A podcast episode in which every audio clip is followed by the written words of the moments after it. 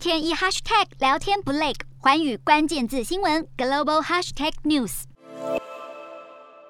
乌俄战云密布，最新消息又传出，德国也在考虑要加入增兵的行列。德国总理肖兹在六号表示，对于调派更多部队到立陶宛来支援北约组织的东边盟国，他抱持着开放态度。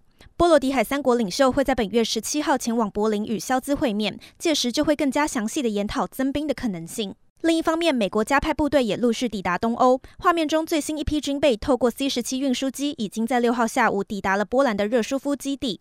美国总统拜登也有最新发言。在这场乌俄对峙中，俄罗斯总统普丁最显著的要求，无非就是阻止北约组织东扩。也因此，拜登的最新言论是否有任何暗示意味，让外界产生了诸多联想。从卫星影像也能看到，乌克兰边界地带已经有多个地点被用来部署飞弹和多管火箭发射器等军备。俄罗斯也不断持续展开军演，但乌克兰总统府在六号公开声明，坚称乌俄的紧绷情势，透过外交方式的解决可能性依然大于开战，想要尽力安抚国际社会躁动不安的情绪。